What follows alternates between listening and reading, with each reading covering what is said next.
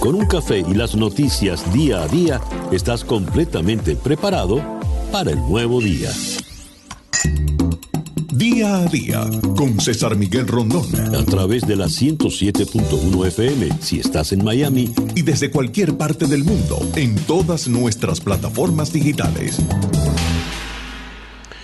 Muy buenos días. Ya son las 7 y un minuto de la mañana, hora del este. 8, un minuto de la mañana allá en Venezuela, cuando arranca día a día de este lunes 9 de diciembre del año 2019.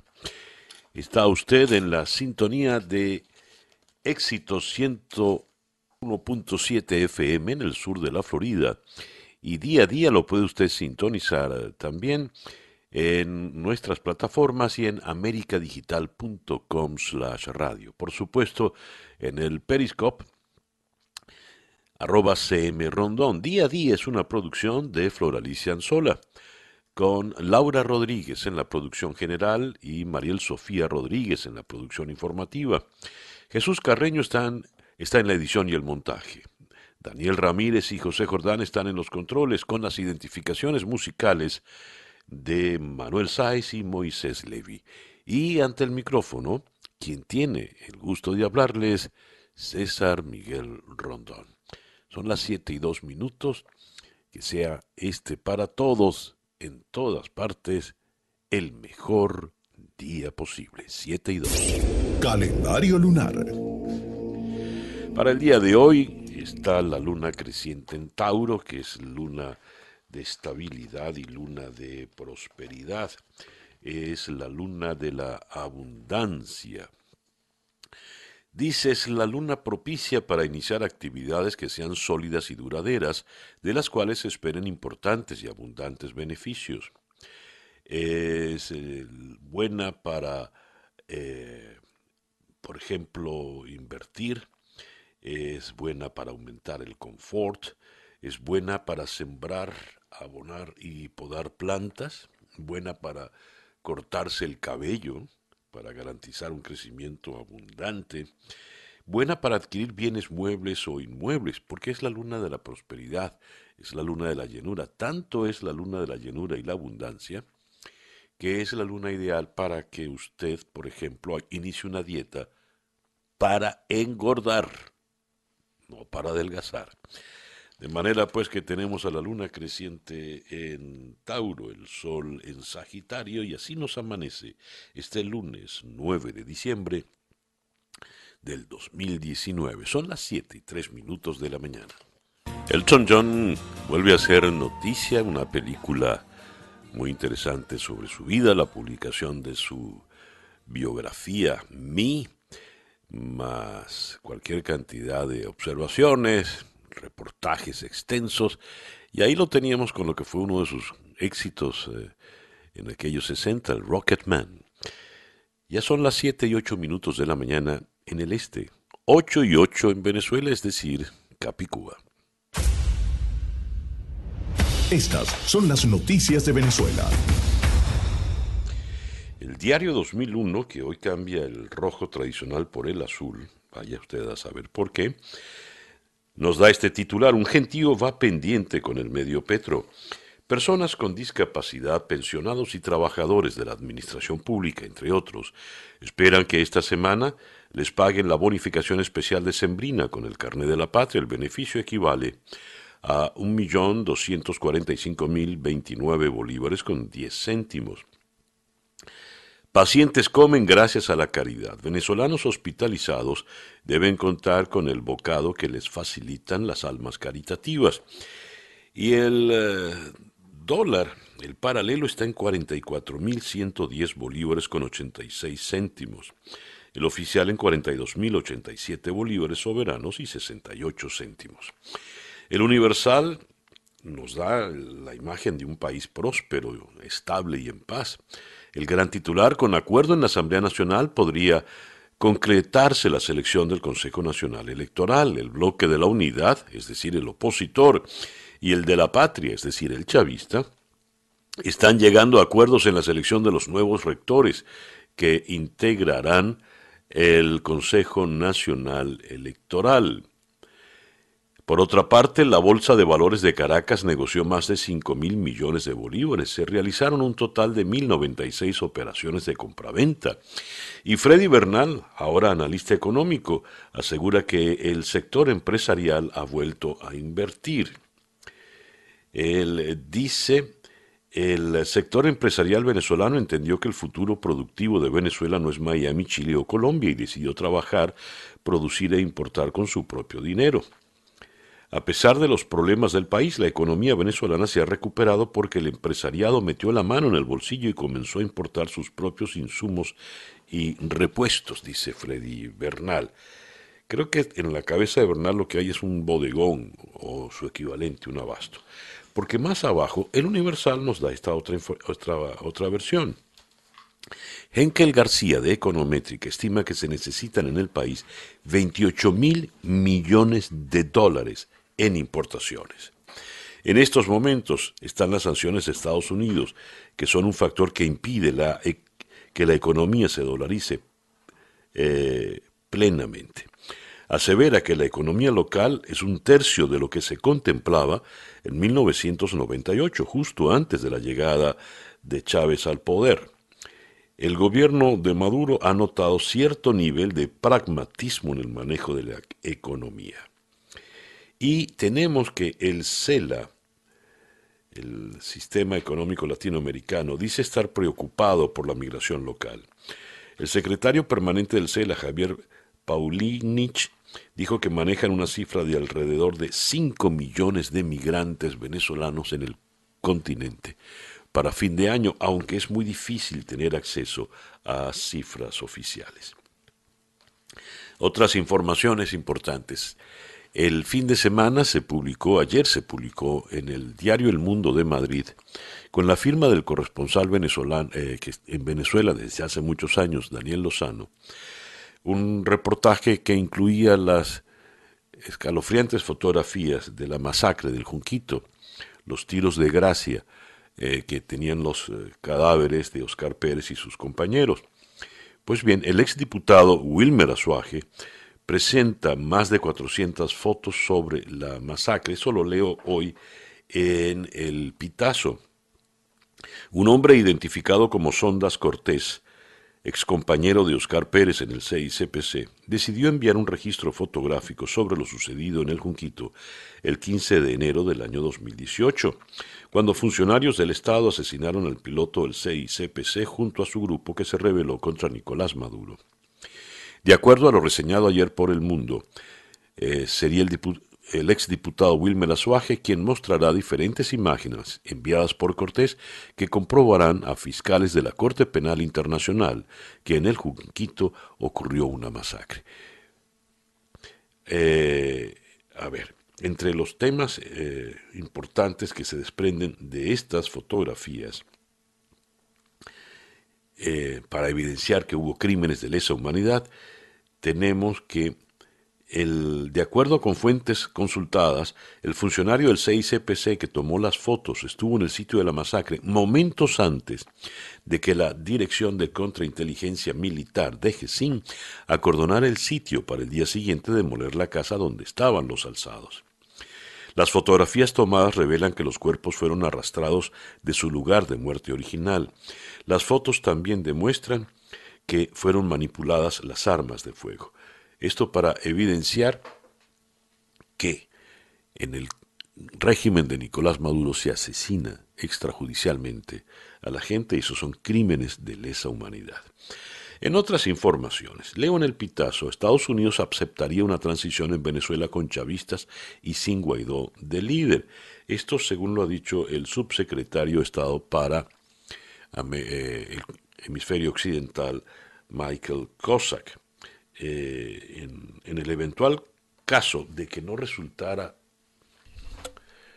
reelegido en enero como presidente de la Asamblea Nacional Juan Guaidó, eh, dice, nuestro apoyo ha sido a las elecciones democráticas de Venezuela, no a Juan Guaidó como persona, sino como presidente electo de la Asamblea Nacional y por tanto por la Constitución como presidente interino.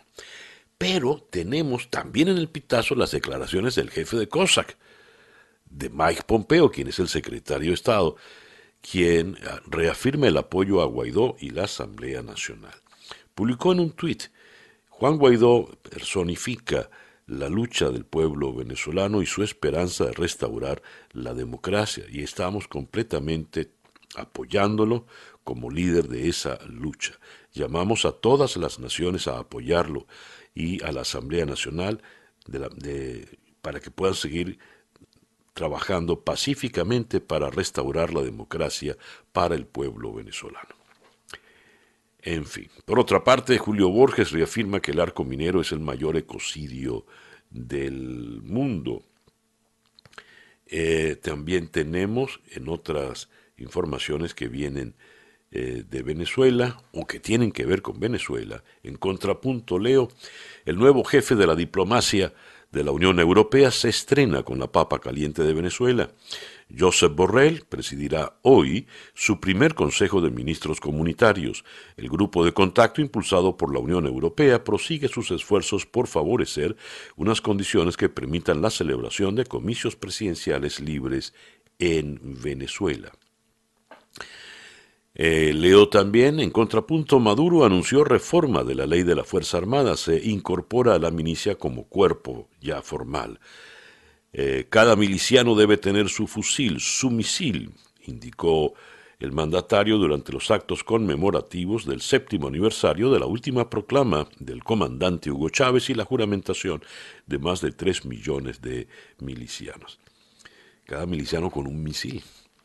Mientras Maduro arma a sus milicianos, Susana Rafali declara que la ayuda humanitaria no ha llegado en la cantidad necesaria. Venezuela necesita mucho más apoyo del que está recibiendo para atender la crisis humanitaria que la agobia. La nutricionista Susana Rafali, asesora de Cáritas Venezuela en seguridad alimentaria, sostuvo que el 13,5% de los niños menores de 5 años evaluados por Cáritas tienen desnutrición grave, incluso con un alto riesgo de morir. 7 y 17, Capicúa. Noticias de Latinoamérica. Comencemos por Bogotá. La música se toma las calles y parques de Bogotá en apoyo a la protesta social con un abrazatón llamados a que se respete la vida y a que el presidente Iván Duque escuche el clamor del pueblo. Comenzó ayer domingo en Bogotá el concierto Un canto por Colombia con el que artistas expresan su apoyo a las protestas sociales contra el gobierno. Según analiza el país de Madrid, las protestas ahondan la brecha entre Iván Duque y los jóvenes. El movimiento estudiantil es uno de los bloques que lidera las marchas contra el gobierno sumido en una crisis de popularidad. El diario La Nación en Buenos Aires, ante Fernández y Macri, la Iglesia pidió unidad y no querer destruir al otro. En un inédito gesto en plena transición, el presidente electo y el saliente se abrazaron durante la misa de Luján. Estamos agotados de peleas, dijo Monseñor Jorge Schein. Y aquí está el momento del abrazo en la primera página de La Nación. El Clarín titula Misa antigrieta y la etapa que viene. La iglesia reunió a Macri y Alberto, se estrechan los lazos con el nuevo gobierno.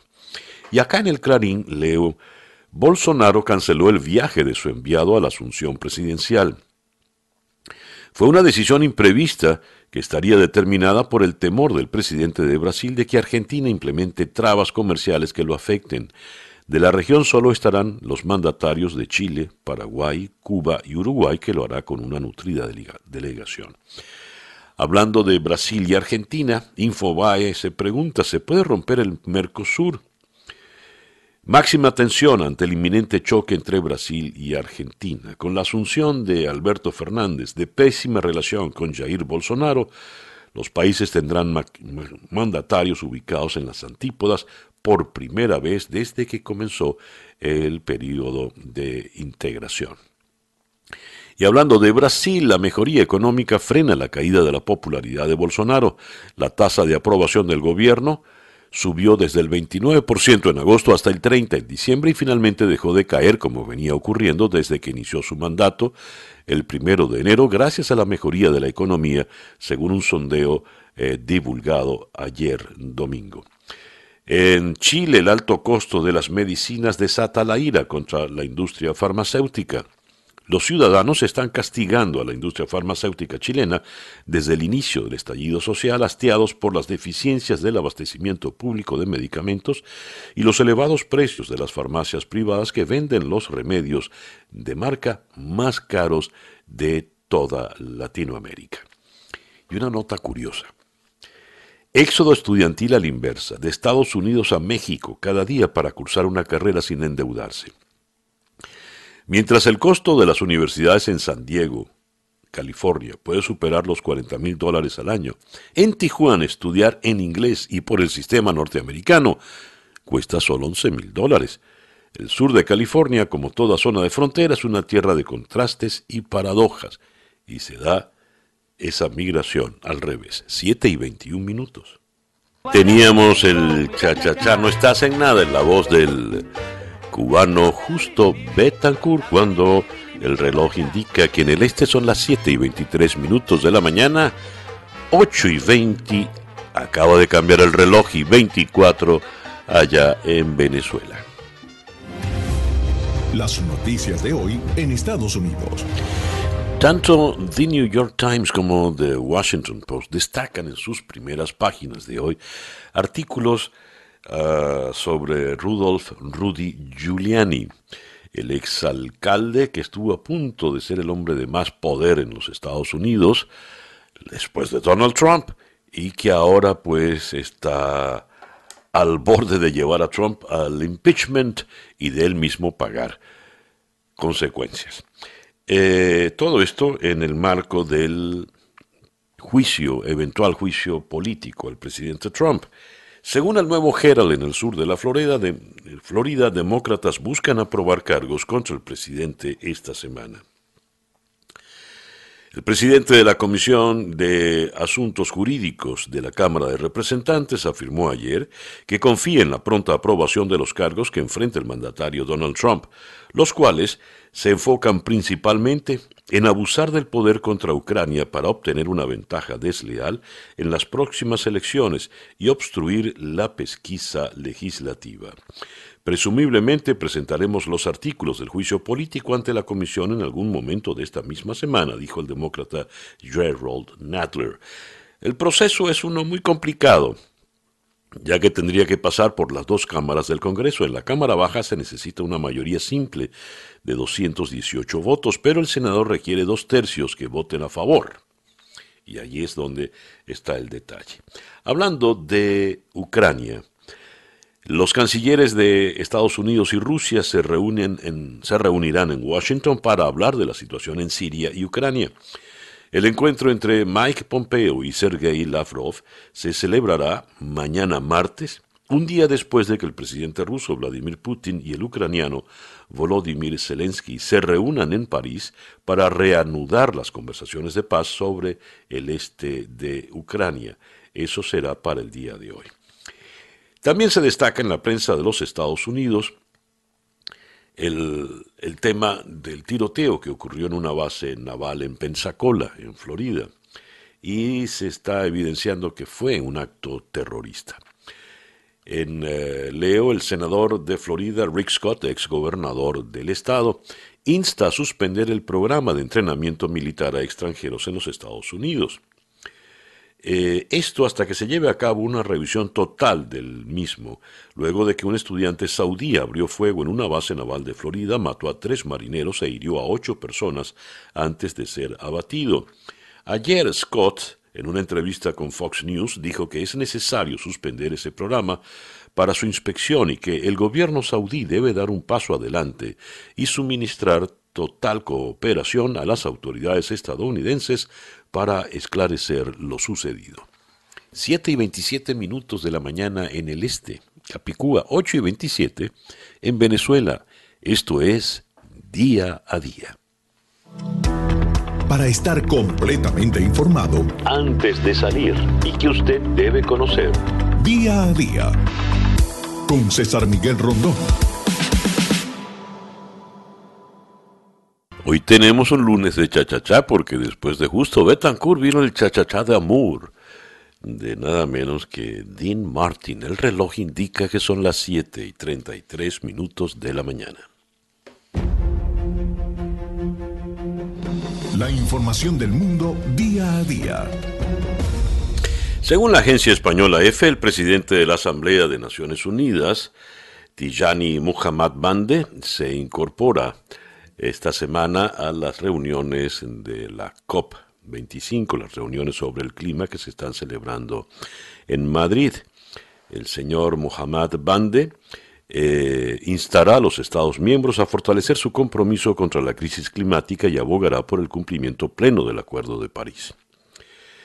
Hablando de la cumbre climática, esta es la semana decisiva, la fase de alto nivel o ministerial, con muchas incertidumbres todavía sobre la mesa de la negociación y el foco puesto en líderes que no intervienen, aunque sí influyen, en los acuerdos que se discuten en la conferencia.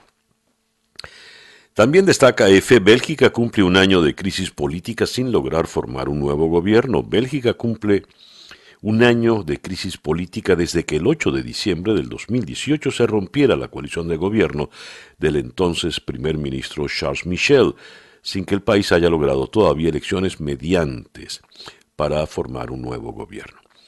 Mientras hay problemas en Bélgica, en Francia se complica la cosa. France Press informa, el fantasma de una huelga prolongada inquieta a empresarios franceses. La prolongación de las huelgas que afectan a Francia desde hace cuatro días inquieta a los empresarios que hasta aquí habían previsto un impacto moderado, pero que ahora temen un agravamiento con bloqueos eh, camineros y escasez de combustibles en plenas y cruciales fiestas de diciembre. Suena pues la alarma en el mundo del eh, comercio. Eh, tenemos en otras informaciones, vamos hasta el Reino Unido, cuando están a muy poco ya de celebrarse las elecciones, Boris Johnson apuntala a la mayoría absoluta en los sondeos. El sondeo efectuado por la firma YouGov entre 500.000 personas prevé que los Tories obtengan el 43% de los votos. El cara a cara con Corbyn deja en el aire la mayoría absoluta para Boris Johnson. A cinco días de la cita electoral, el líder Tory encabeza los sondeos, pero los laboristas acortan distancias. El gran titular en el Times de Londres en esta mañana, Johnson en el corazón de eh, los laboristas, dice que Corbyn los traicionará. Y el gran titular del Daily Telegraph va en esta misma tónica. Eh, Corbyn eh, traicionará dije traicionará, ¿no? Sí, traicionará al Brexit, dijo Johnson, cuando va al corazón de las simpatías eh, laboristas. La prensa de todo el mundo, la prensa en Estados Unidos y en Europa, se llena de fotografías aéreas donde se ven las multitudes que desbordaron ayer las calles de Hong Kong. Cerca de 800.000 personas, según los organizadores, volvieron a reclamar reformas democráticas y una investigación sobre la actitud policial.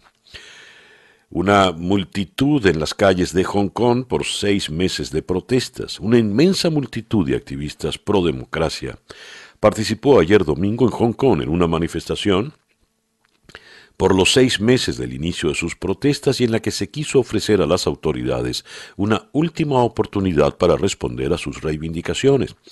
La concentración fue una de las más concurridas desde que comenzaron las protestas en este territorio semiautónomo.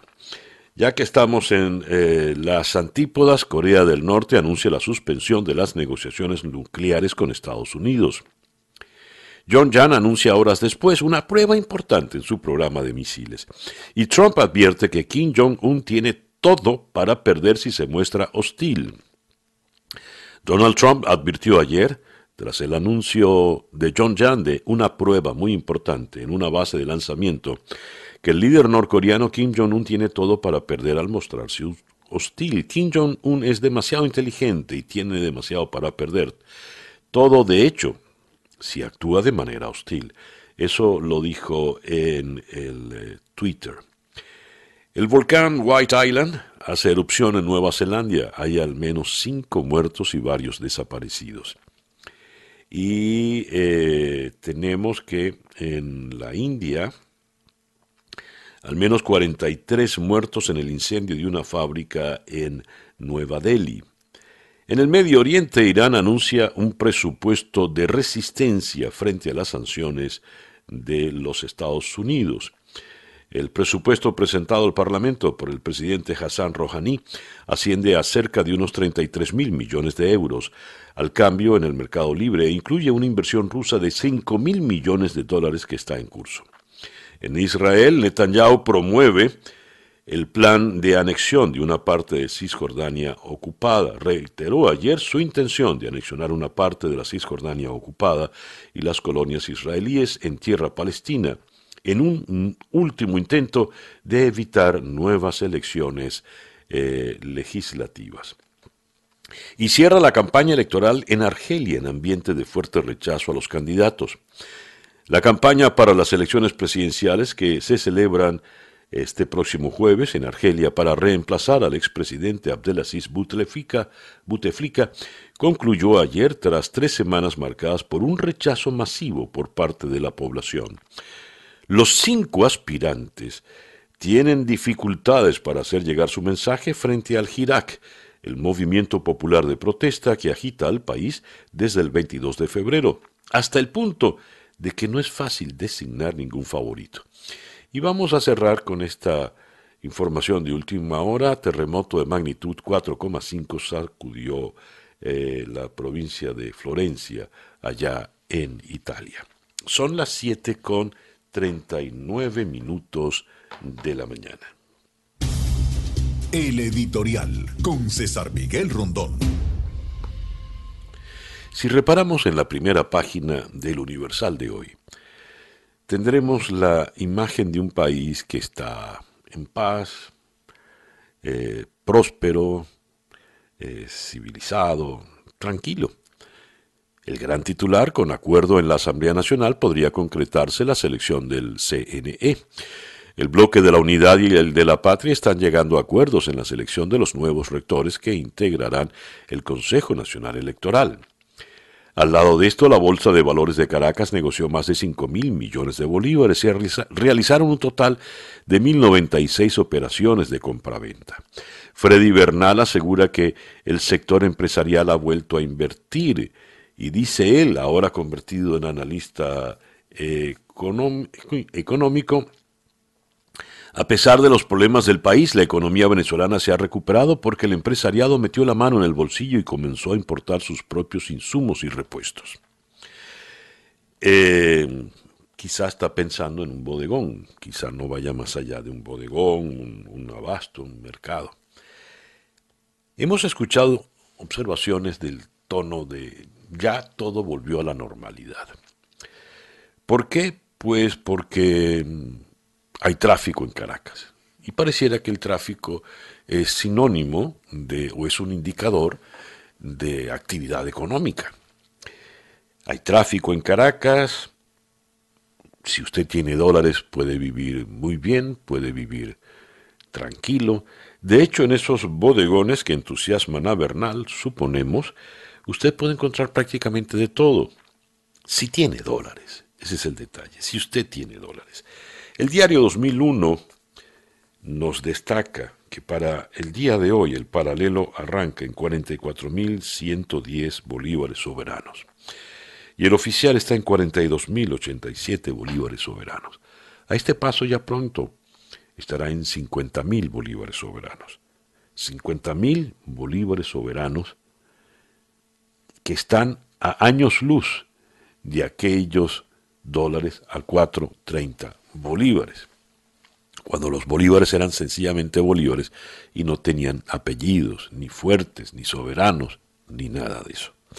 Si usted no tiene acceso a esto, la circunstancia está terrible y Venezuela no está mejor. Regreso a la primera página del Universal, donde el CELA estima que para fin de año habrán 5 millones de venezolanos fuera de las fronteras. ¿Por qué se fueron? Porque la situación está normal. ¿Es que acaso esa falsa normalidad hará que regresen? Lo dudamos. Henkel García de Econométrica dice, hablando de eh, importaciones, se necesitan 28 mil millones de dólares en importaciones.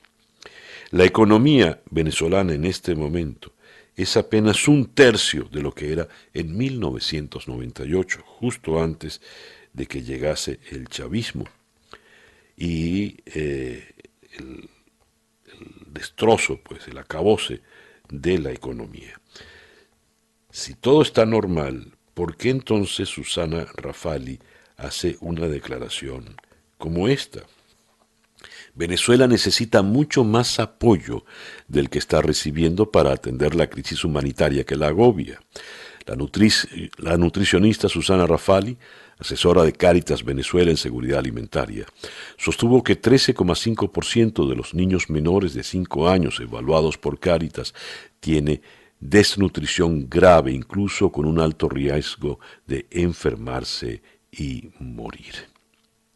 Los estados más afectados son Vargas, Bolívar y Zulia, la malaria es especialmente dañina porque las enfermedades infecciosas causan mucha desnutrición aunque no haya hambre.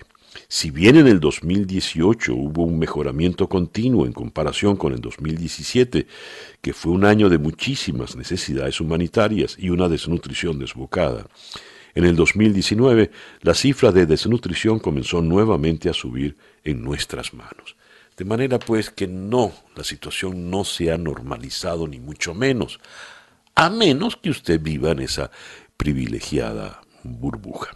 Como decía Alberto Barrera en su artículo de ayer publicado en The New York Times, eh, analizando la circunstancia política. Según las proyecciones de Naciones Unidas, para finales de este año la migración venezolana alcanzará la cifra de 5 millones de personas. De esta manera migra también la esperanza, y la oposición también tiene una responsabilidad en todo esto. Su dirigencia no puede seguir repitiendo los mismos errores. Los chavistas seguirán jugando sus mismas cartas. Se mantienen en el poder gracias a la violencia, mientras pretenden inventar una oposición oficial, entre comillas, a su medida pero internacionalmente están heridos. Necesitan eliminar las sanciones económicas que los mantienen cercados. Esto parece ser lo único que podría empujarlos hacia una transición, obligarlos a aceptar unas elecciones libres y transparentes. Pero del otro lado es imprescindible que haya una oposición unida y articulada, honesta y con altura política. El 2019 pasó y se está yendo como otra gran oportunidad perdida para los venezolanos. Lo que está en disputa no es ya el triunfo de un bloque sobre otro, sino la existencia de todos. Por ahora, Venezuela solo es un país en vía de extinción. El artículo de Alberto Barrera en el día de ayer. Son las 7 y 46 minutos los españoles Café Quijano y su versión del tema brasileño País Tropical cuando el reloj indica que en el este ya son las 7 y 49 minutos de la mañana, esto es día a día. El, eh, buena parte de la prensa en los Estados Unidos se ocupa de el tiroteo en una base naval en Pensacola, Florida. El Wall Street Journal, el tiroteo en la base naval se ha comprobado fue un acto terrorista. Los sauditas investigan si el hombre armado estaba radicalizado luego de una reciente visita a su país. Hablan del teniente Mohammed al-Sharami, quien fue el que disparó y eh, mató a tres marineros allá en esta base naval. El FBI investiga el tiroteo como acto de terrorismo. Abordemos este tema con la corresponsal de La Voz de América, Celia Mendoza. Celia, muy buenos días. Muy buenos días, un gusto. Celia, a ver, ¿qué sabemos del incidente ocurrido en la base naval de Pensacola? Sabemos que esto se da durante una clase que se llevaba a cabo. Esta es una base naval que no permite la entrada de armas y donde eh, estudiantes eh, llevan a cabo entrenamiento de vuelo eh, desde esta base naval que está localizada en esta ciudad, que es casi como una ciudad militar, donde hay varias de las familias que viven a los alrededores. Y desde luego este hombre, hasta donde tenemos entendido, de acuerdo a la información entregada por las autoridades, habría entrado de manera irregular una arma que ya sabemos es una eh, arma de mano de 9 milímetros que fue comprada legalmente aquí en los Estados Unidos, de acuerdo a la información entregada por el FBI que se ha encargado de este caso, después de que ellos eh, identificaran que podría ser un acto de terrorismo. Durante ese momento y la investigación ha entregado más detalles acerca de cómo se llevó a cabo el ataque, pero también de quienes estaban alrededor.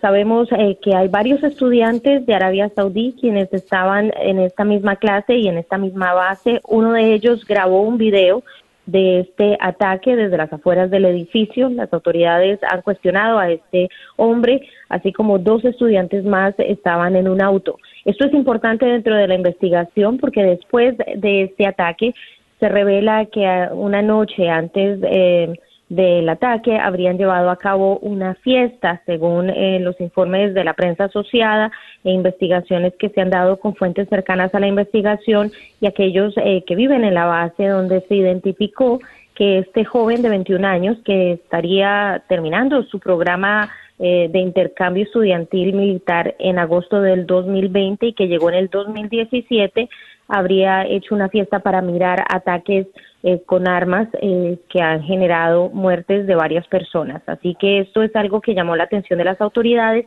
en especial después de, que él y dos compañeros, tres compañeros más, habrían ido por cuatro días a la ciudad de Nueva York a hacer visitas a lugares turísticos, algo que de inmediato ha empezado a trabajarse con las autoridades de esa ciudad y la unidad antiterrorismo y también eh, esto lo unen a una cuenta de Twitter que ahora ha desaparecido en la que al parecer el atacante que perdió la vida durante este ataque habría puesto un mensaje en el que revelaba que los Estados Unidos eran eh, eh, habían hecho invasiones, no solamente en el Medio Oriente, pero también el apoyo a Israel y comentarios que inclusive citaban a Osama Bin Laden. Y esto obviamente es relevante dentro de la investigación. Celia, ¿qué pasa con los otros compañeros de este Mohamed Saed al-Shamrani? ¿Qué ha pasado con ellos? Las autoridades inicialmente, y esto se dio durante la tarde de este domingo, estaban tratando de identificar quiénes estaban dentro de la base y quiénes no lo estaban. Informaciones iniciales aseguraban que tenían a por lo menos 10 de ellos de un grupo de alrededor de unos 15 que se encontraban en esta base militar que habían podido identificar dentro de la base, pero al parecer había un grupo que por ahora no estaba dentro de la base y estaban buscándolos. Esta es información muy fluida que las autoridades mantienen eh, muy reservada en el proceso de la investigación. Eh, y esto es particular porque obviamente no solamente el gobierno de los Estados Unidos está siguiendo este caso, pero también se ha contactado al gobierno de Arabia Saudita porque todos ellos son miembros de la Fuerza Aérea Real del gobierno de Arabia Saudita. Así que eso es algo que se está trabajando, eh, pero los detalles de aquellos individuos no se han revelado, sus nombres, identidades se han mantenido al margen, pero están buscándose a estos que no estaban dentro de la um, base militar y desde luego se ha eh, enviado un equipo especial para tratar de mirar los pasos que tomaron, con quienes se reunieron en este viaje que hasta el momento las autoridades aseguran parece ser muy turístico. A ver, eh, dijiste que el tiroteo se hizo con una pistola 9 milímetros comprada legalmente. ¿Quién la compró? ¿Este ciudadano saudí? ¿Este teniente saudí? Así es. Así es, él mismo la compró de acuerdo a la información entregada por el FBI en la última rueda de prensa que se entregó. y, bueno, estamos en, en, un país donde esto es posible eh, y él tendría la posibilidad de comprarla. El problema, y ahí es donde viene el cuestionamiento, eh, y el mismo eh, secretario de Defensa, así es, estaba tratando de determinar cuáles son los protocolos para poder entrar a este lugar y qué armas se pueden usar o no. Ahora tú mencionabas en la entrada que a partir del mes de febrero, porque él viajaba constantemente en sus vacaciones, regresaba a su país, pero de acuerdo a aquellos compañeros eh, de la base, eh, alrededor del mes de febrero, cuando él regresa a los Estados Unidos, se le notó mucho más cambiado, mucho más religioso y esto podría ser parte de ese proceso en el que eh, se radicalizó o pudo tener un sentimiento antiestadounidense. Ahora, el New York Times reportó un incidente que podría ser particular, sin embargo, hasta el momento el FBI no asegura que esté conectado con lo que sucedió este fin de semana aquí en los Estados Unidos. Y es que en el mes de abril él presentó una queja a, ah, formal a la oficina, así es, en contra de un instructor que al parecer le había llamado eh, lo que sería traducido al español como bigote de estrella porno. Y esto obviamente al parecer no le cayó muy bien a él, tuvieron un incidente y dos de sus compañeros le ayudaron a llenar una forma de queja a, este, eh, a este joven pero parece que el incidente es algo con lo que él se quedó, porque inclusive en ocasiones eh, posteriores él se negó a que le pidiera disculpa el, profesor y al mismo tiempo se negó a hacer otras prácticas con él, lo que muestra que había un sentimiento de rechazo, no solamente a, esta mención, pero a este profesor en particular. Ahora, esto sucede hace siete meses, el FBI ha asegurado que no pueden conectar en este momento los, los dos incidentes y que no podrían decir que es el resultado o la motivación pero es algo que se maneja en el proceso de esta investigación que inicialmente la hace CIS, que es el organismo encargado de trabajar todas las investigaciones que tienen que ver con los militares, pero que ha sido puesto ahora en las manos del FBI, que activó de inmediato decenas de agentes eh, para tratar de determinar si es un acto terrorista o no. Y obviamente eh, la memoria de los estadounidenses, cuando se habla de Nueva York y se habla de um, aviadores eh, saudis. Estamos recordando que los ataques del 11 de septiembre eh, en las Torres Gemelas y también que se llevaron a cabo en Washington fueron llevados a cabo por eh, miembros eh, de ese país quienes no hacen parte del grupo de países que están vetados para entrar a los Estados Unidos bajo esta lista que fue anunciada hace unos años por la administración del presidente Donald Trump, que también se ha pronunciado uh, y ha comunicado los mensajes que él ha tenido con el rey de Arabia Saudita y con eh, también el rey coronado, quienes aseguran eh, que van a hacer una investigación y van a colaborar con los Estados Unidos. Eh, esto mientras hemos escuchado un mensaje fuerte del gobernador de la Florida, quien pide que se investigue cómo estos hombres están trabajando en los Estados Unidos, cómo son los protocolos de verificación para dejarlos entrar y pone nuevamente en cuestionamiento cómo se hace ese proceso, porque aquí en los Estados Unidos hay más de 5.000 estudiantes extranjeros de más de 100 países, de los cuales reciben entrenamiento en equipo estadounidense y esto hay que recordarle a la audiencia, se hace porque los Estados Unidos venden este, estos equipos y en ocasiones están en las mismas zonas y pueden trabajar con estas personas eh, en el trabajo eh, de campo en lugares de conflicto. Celia, muchas gracias por atendernos en la mañana de hoy. Un placer, César.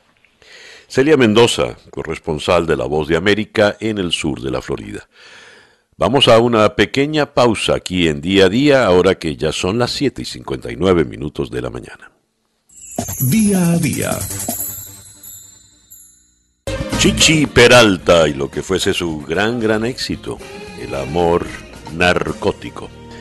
8 y 8 minutos Capicúa en el este, allá en Venezuela serían las 9, serían no, son las 9 y 8 minutos de la mañana. Hablando de Venezuela, comentábamos que para algunos eh, todo volvió a la normalidad, esa fue la frase que escuchamos, todo volvió a la normalidad.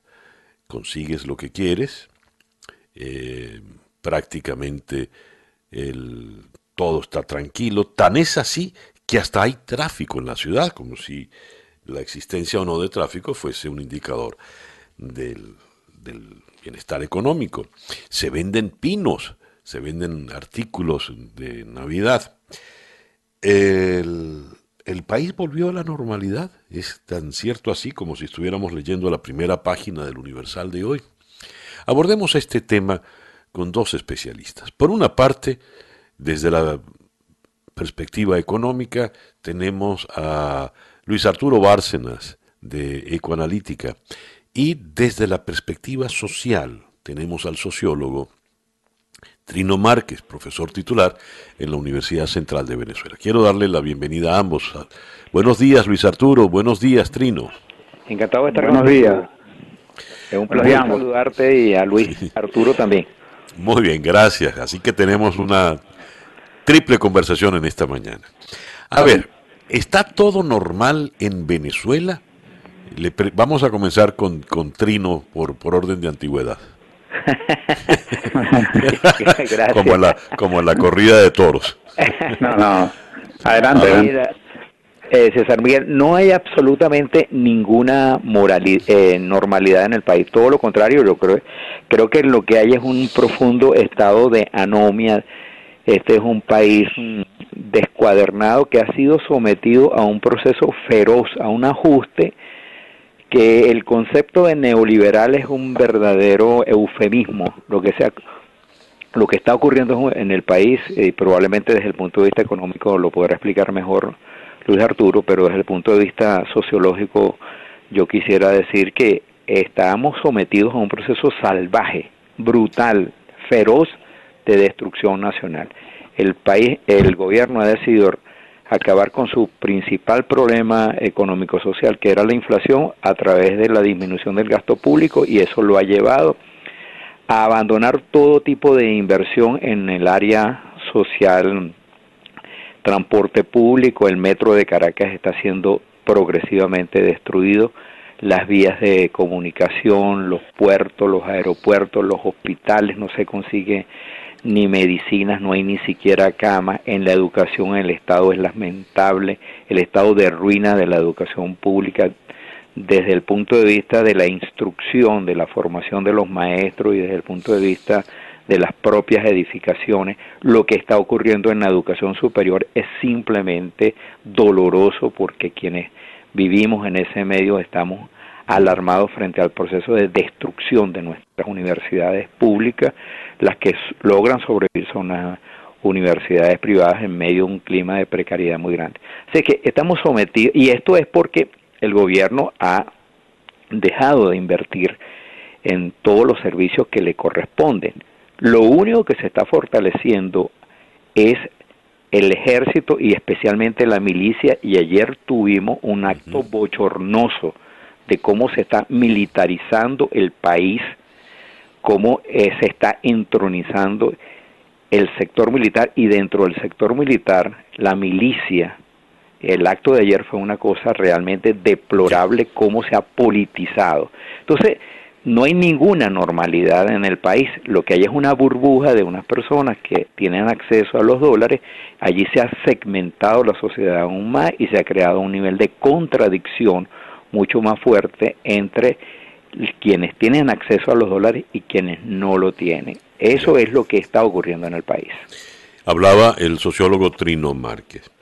Eh, Luis Arturo, cuando uno lee la primera página del Universal de hoy, dice el país está bollante. Por un lado, este titular, la Bolsa de Valores de Caracas negoció más de 5 mil millones de bolívares. Se realizó un total de 1.096 operaciones de compraventa. Y Freddy Bernal, que por lo visto ahora es colega tuyo, dice lo siguiente. El jefe nacional de los CLAP dijo que el sector empresarial venezolano entendió que el futuro productivo de Venezuela no es Miami, Chile o Colombia y decidió trabajar, producir e importar con su propio dinero. A pesar de los problemas del país, la economía venezolana se ha recuperado porque el empresariado metió la mano en el bolsillo y comenzó a importar sus propios insumos y repuestos. Cita textual para este señor Bernal, según le citan en el diario El Universal. A propósito de la normalidad supuesta o real del país, ¿qué interpretación tienes tú de estas dos notas puntuales que te he leído? Luis Arturo Bárcenas de Ecoanalítica. Sí, César, yo me voy a, yo voy a tomar un poco el último comentario de Trino, que en efecto en ese sentido fue bastante acertado, cuando él habla de una burbuja, ¿ok? Precisamente nosotros estamos inmersos lamentablemente en una suerte de burbuja o de realidad paralela que el mismo gobierno de alguna forma ha propiciado con las últimas decisiones que ha tomado, sobre todo en materia cambiaria. ¿no? Y creo que un poco esa declaración de, del funcionario federal que la cual tú mencionas habla precisamente de eso. Es que de alguna forma el gobierno ha dejado hacer ahora el sector privado de alguna forma para darle un cierto alivio a la economía, darle un cierto alivio a la empresa privada y decirle, mira, ahora tú eres el que vas a producir, tú eres el que vas a tomar las decisiones en cuanto a cuántas divisas comprar y vender. No voy a satanizar esas operaciones y tú lo vas a hacer para que eso genere algún tipo de dotación de bienes y hagan que las cosas estén bien por ahora. Pero creo que hay que hacer mucho hincapié precisamente en eso, en que estamos algo en, una situación completamente coyuntural. Eh, no es, no es, digamos, eh, esto, esto que está pasando más allá de, todo este tema de la valorización y todo el tema que ha propiciado el gobierno, es usual en esta época de año. Siempre eh, nosotros lo vemos, ustedes lo bien, muy bien lo saben, es muy usual que en, la, en, en, noviembre, diciembre, en la época de año, haya una especie de sobre reacción del consumo, la gente gasta los pocos ahorros que tiene, la gente trata, digamos, de, de superar los problemas del país eh, y de alguna forma este, y se, se mete de lleno en esta época navideña y es un boom de consumo que aprovecha el sector privado. ¿Qué es lo diferente este año? Que eh, se realiza en medio de una organización caótica, de una organización, si se quiere, improvisada, que ha sido la forma en como el venezolano ha, ha con este problema de la hiperinflación pero que no elimina por completo el problema. Esto, es un, esto brinda un mayor acceso a la empresa privada y a muchos hogares a divisas que antes el, Estado proporcionaba, pero también, como Tino en parte lo decía, segmenta aún más a la población venezolana, porque ahora estamos viendo un sector que es cada vez más exclusivo, que es cada vez eh, que tiene un acceso a ciertos bienes, porque son esos bienes los que se comercializan únicamente en divisas y ahora es muy común y yo los invito, yo invito a los venezolanos que todavía estamos acá a que se den un paseo por cualquier comercio de Caracas y vean cómo es la dinámica hoy en día de eh, el transar un bien o servicio usual. Ahora el dólar es el que domina, el precio del dólar es el primero que se habla y yo me recuerdo mucho una frase de una persona ayer, yo precisamente hice ese experimento, hice ese experimento y esa persona se quejaba de que en todos los negocios que ella iba o se dirigía, el primer precio que se le daba era en dólares o se le ofreció un tipo de cambio que era muy poco competitivo. Entonces, en ese sentido, nos estamos viendo forzados, nos estamos viendo eh, inmersos en, en, una organización que si bien alivia la carga de las transacciones que se realizan en Venezuela, también está generando un sistema de exclusión bastante importante y que lamentablemente va a continuar si es que el gobierno sigue enfrentando los problemas de flujo de caja que esperamos y va a usar la valorización como una vía de escape a precisamente ese problema, ¿no? Bueno, recordemos que Maduro dijo que gracias a Dios estaba el dólar allí, ¿no? Obviamente. Luego, de haberlo combatido ferozmente. Hablaba Luis Arturo Bárcenas, economista senior de Ecoanalítica. A ver, me detengo en la primera página de 2001 de hoy. Por una parte, el gran titular, un gentío va pendiente con el medio Petro. Eh, personas con discapacidad, pensionados y trabajadores de la administración pública, entre otros, esperan que esta semana les paguen la bonificación especial de Sembrina con el carné de la patria. El beneficio equivale a 1.245.029 bolívares soberanos con 10 céntimos. Pero leo aquí que el dólar, ya que decía Luis Arturo, lo primero que te dicen es esto cuesta tantos dólares y no tantos bolívares. El paralelo arranca hoy en 44.110 soberanos con 86 y el oficial en 42.087 con 68.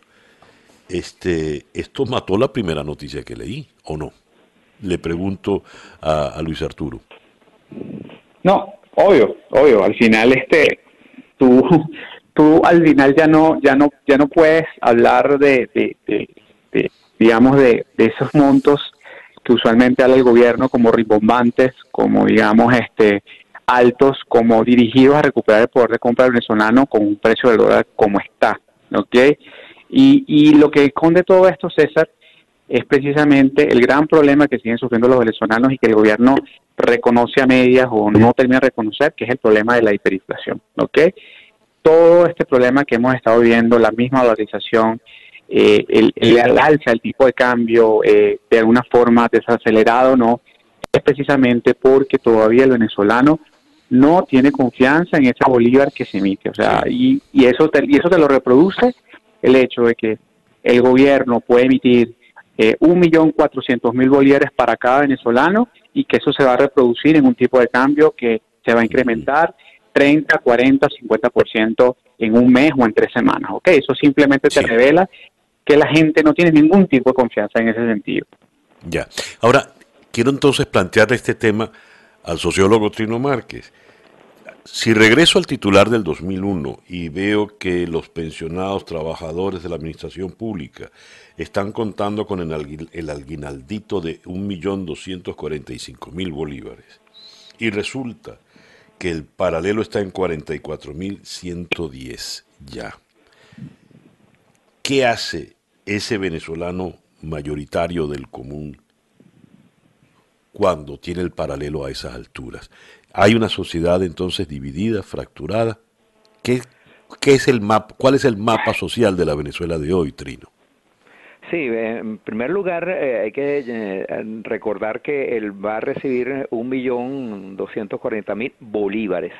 Exacto, por eso lo digo. Y como dice y como dice Luis Arturo, el tipo de cambio cuando esa ese beneficiario va a un establecimiento le hacen un, un cambio muy desfavorable.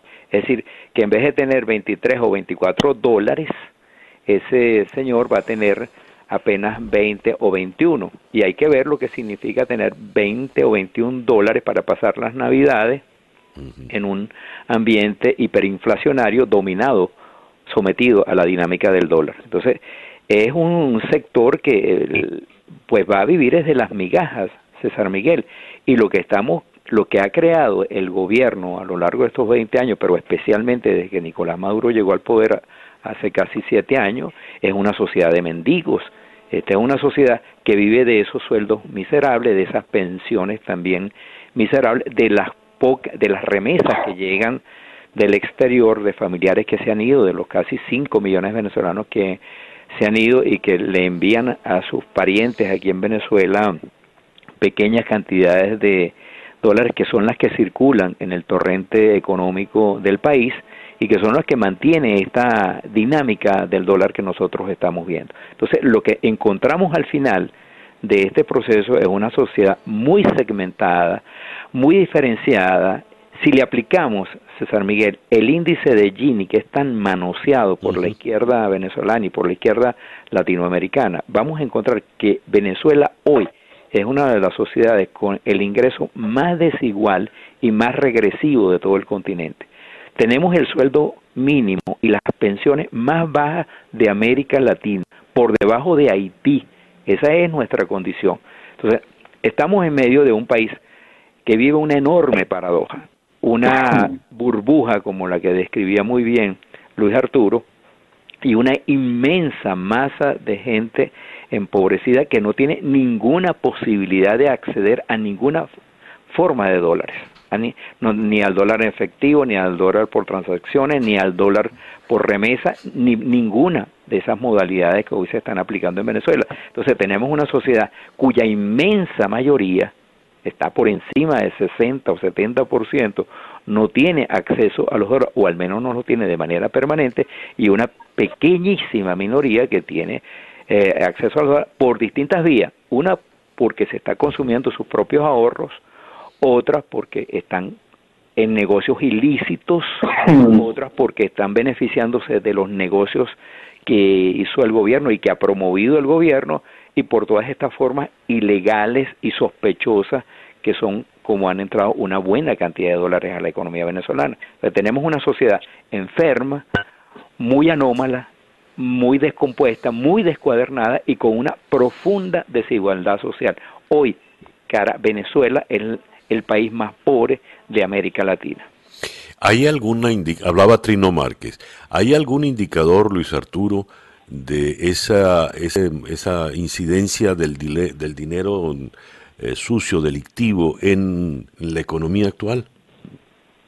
Sí, bueno, de hecho nosotros eh, ya vaticinamos parte de ese fenómeno entre finales del año pasado, principios de este, nosotros contabilizamos algo cercano a entre rentas, eh, digamos, ilícitas por narcotráfico, todo lo que se obtuvo o lo que dejado, el Estado dejó de percibir por eh, contrabando de gasolina, eh, incluyendo además el, tema de las rentas por oro, por exportaciones de oro, digamos, no reportadas, estábamos hablando de un flujo cercano a los 14 mil millones de dólares en ese momento. Como mínimo. Eso te quiere decir que una parte importante, como decía Tino, este, de las divisas, sobre todo en la área fronteriza, que es en esa área donde particularmente lo que todavía sigue predominando como una actividad ilícita de manera frecuente eh, es el contrabando de gasolina, han sido, digamos, los pilares de, esta, de este uso del dólar como, eh, como fuente o, digamos, como medio para paliar la, la, hiperinflación. Lo que también hay que recordar, César, es que mucha gente también, eh, digamos, nosotros hemos transitado siempre por inflaciones altas pero estables, ¿no? Hasta la llegada de la hiperinflación en 2017, final de 2017 y el dólar siempre ha fungido como un mecanismo de ahorro seguro, ¿ok? Todos los venezolanos sabemos y siempre durante el control cambiario tuvimos acceso a esos dólares en efectivo, producto de aquel llamado cupo caribe, aquella, aquella, aquel, digamos, aquel acceso a dólares en efectivo que usábamos en viajes o a través de la tarjeta de crédito. Sí. Y parte de esos dólares o parte de esa acumulación de activos del pasado también se han usado actualmente. ¿Qué te dice eso?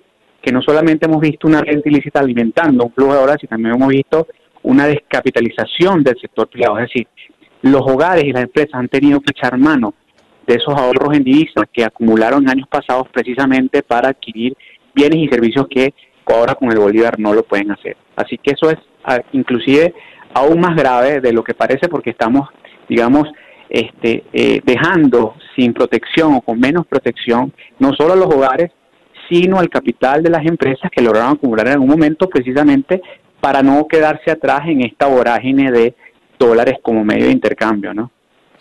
En otras palabras, luego de haberlos escuchado a Luis Arturo Bárcenas, economista, y al sociólogo Trino Márquez, Venezuela no está normalizándose, no está normal. No, para nada. Para nada, para nada. Creo que, la, creo que es, la, es así. Sí. ¿Qué ibas a decir, Luis Arturo? ¿Crees yo diría que no ah, solamente no está normal, Venezuela es una sociedad muy enferma muy anómala, es un estado de entropía el que hay aquí, eh, la situación que viven los sectores más pobres, que son además crecientes, porque cada vez se suman más grupos y más capas sociales a, la pobreza, pues eh, la está pasando muy mal. Eh, quiero hacerte un comentario, César Miguel, si me da tiempo, del tráfico que tú señalabas en Caracas. Eh, en, en, la migración en Venezuela, el grueso se va para el exterior, pero hay 8% de los venezolanos que están migrando internamente y básicamente es hacia Caracas, e, porque Caracas está siendo protegida por el gobierno.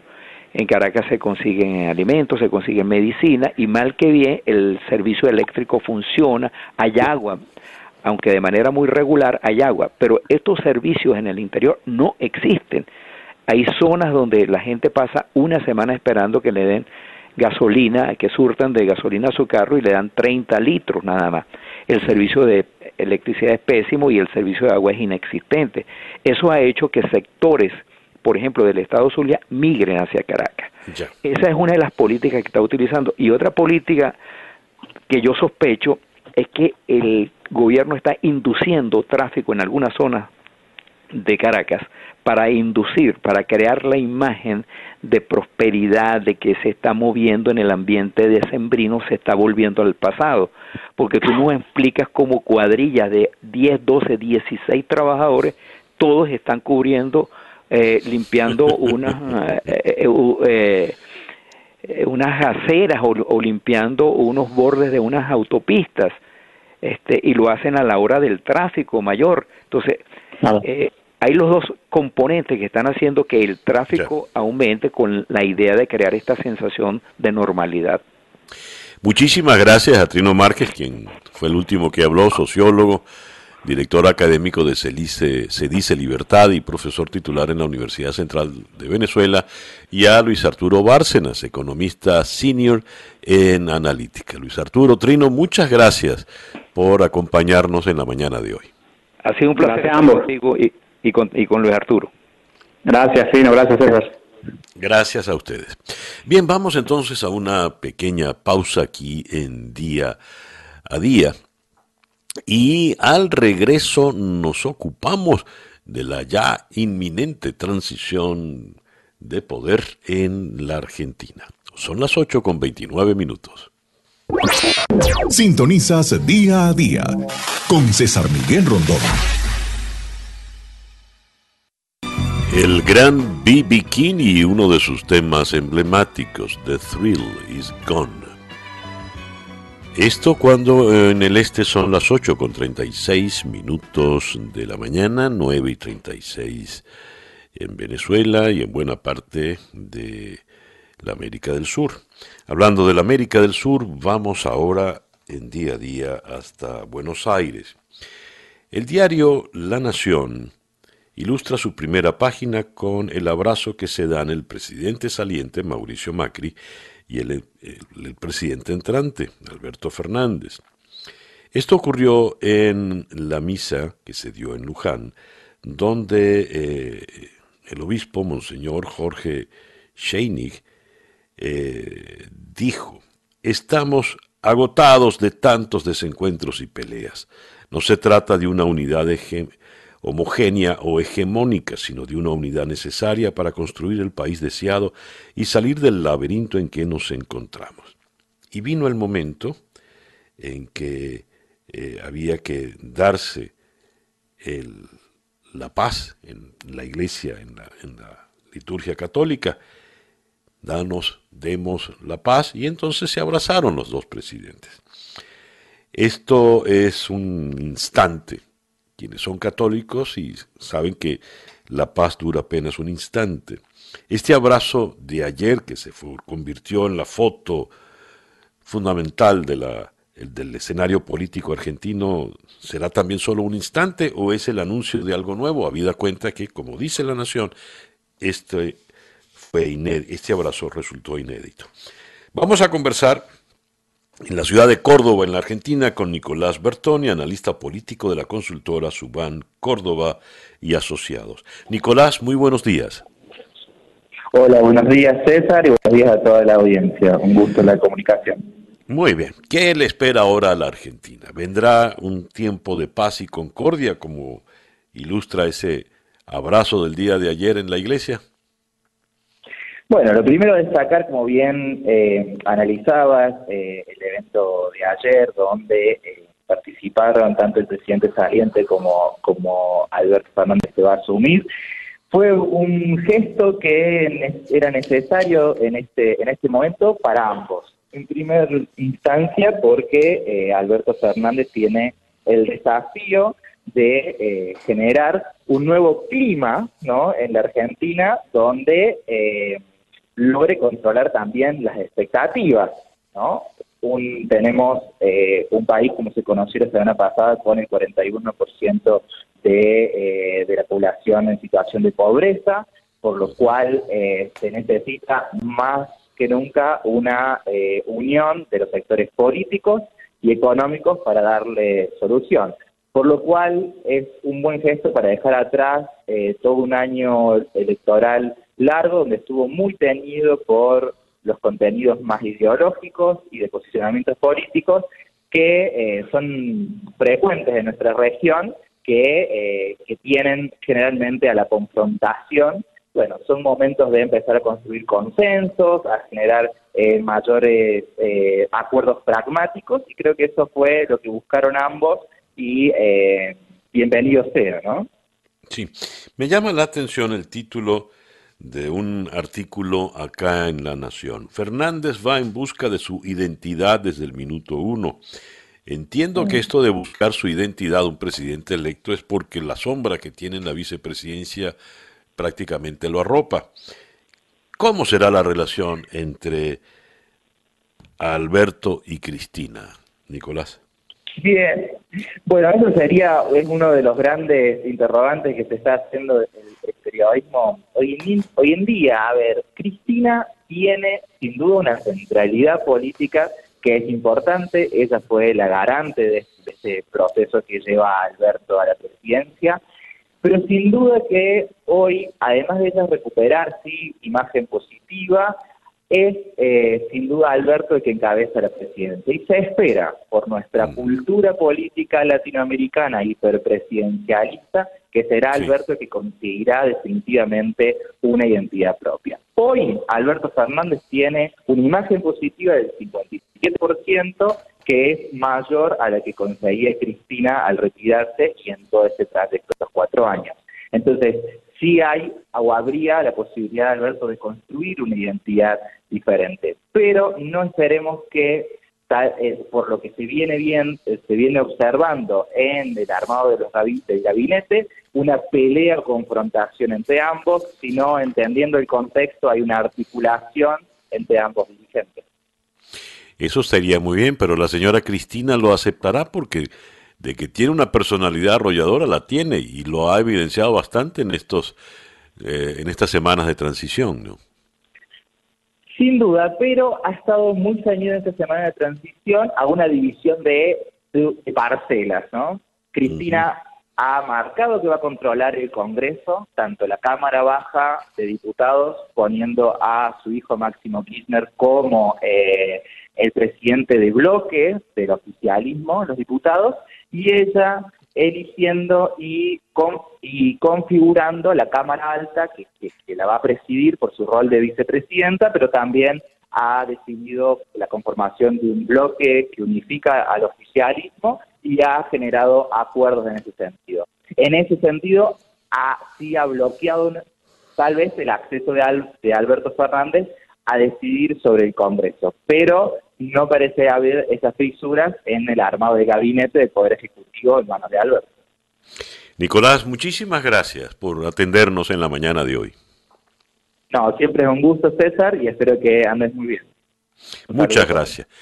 Y, eh, Nicolás Bertone, analista político de la consultora Subán Córdoba y asociados desde la ciudad de Córdoba, en la Argentina, cuando el reloj indica que en el este son las 8 y 42 minutos de la mañana. Overjoy, Stevie Wonder. Son las 8 y 46 minutos de la mañana. Leo acá lo que se llama The World's Big Sleep Out, la dormida a la intemperie más grande del mundo. Miles de personas acamparon eh, en la noche a lo largo del Reino Unido como parte de un esfuerzo global para levantar fondos para combatir lo que aquí llaman homelessness, eh, para combatir el, hecho de que muchos no tienen hogar. Esto, eh, esta es una iniciativa, digamos, británica, el World's Big Sleep Out, ocurrió en Londres, Edimburgo, Cardiff, es decir, capitales de Inglaterra, Escocia y Gales. Y eh, también en Dublín se dio esta dormida a la intemperie, también en Nueva York. En Londres, en Trafalgar Square, eh, con temperaturas de 10 grados Celsius y lluvia, decían los organizadores, bueno, así es como suelen dormir los homeless, los sin hogar. Eh, la actriz británica Helen Mirren, ganadora del Oscar, leyó historias para dormir, cuentos para dormir a los que estaban allí en, eh, en la plaza y la banda Travis tocó inclusive un, set. Eh, también se sumaron ya en Estados Unidos actores como George Clooney y Leonardo DiCaprio. Y se reseña esto también en España.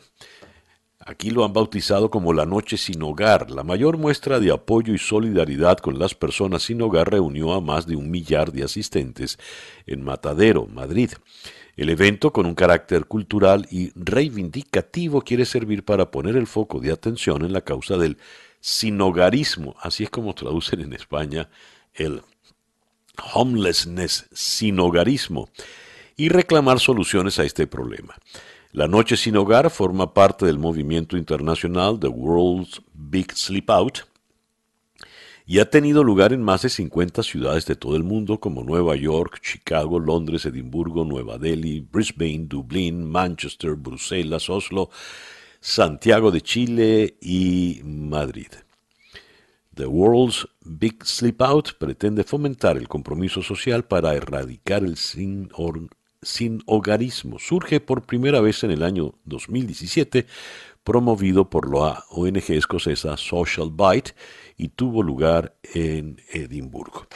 Y bien, con esto yo creo que ya estamos llegando hacia el final, porque además el reloj nos dice que son las 8 y 49 minutos. El clásico frenesí del mexicano Alberto Domínguez, que ha sido Dios, eh, versionado tantas, tantas veces. Hay grabaciones desde Frank Sinatra en los tiempos de la orquesta de Tommy Dorsey hasta, bueno, medio mundo. Ahora la tenemos en esta versión en portugués de la exquisita brasileña María Creusa.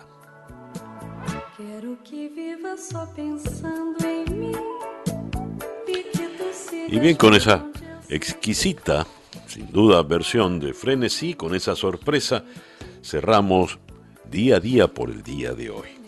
Día a día es una producción de Flor Alicia Anzola, con Laura Rodríguez en la producción general, Mariel Sofía Rodríguez en la producción informativa, Jesús Carreño en la edición y montaje, don Daniel Ramírez y José Jordán están en los controles, las identificaciones musicales de Manuel Sáez y Moisés Levi y ante el micrófono, quien tuvo el gusto de hablarles, César Miguel Rondón. Día a día la pueden escuchar ahora en el resto del día en el periscope arroba cm Rondón y también en nuestras plataformas de éxito 107.1 FM en el sur de la Florida y por supuesto en americadigital.com slash César Miguel Rondón. Muchísimas gracias pues por permitirnos estar allí. Tengan todas y todos el mejor día posible. Y a las 8 y 52 minutos de la mañana en el este, 9 y 52 en Venezuela, para variar, Barbarita. Pitos.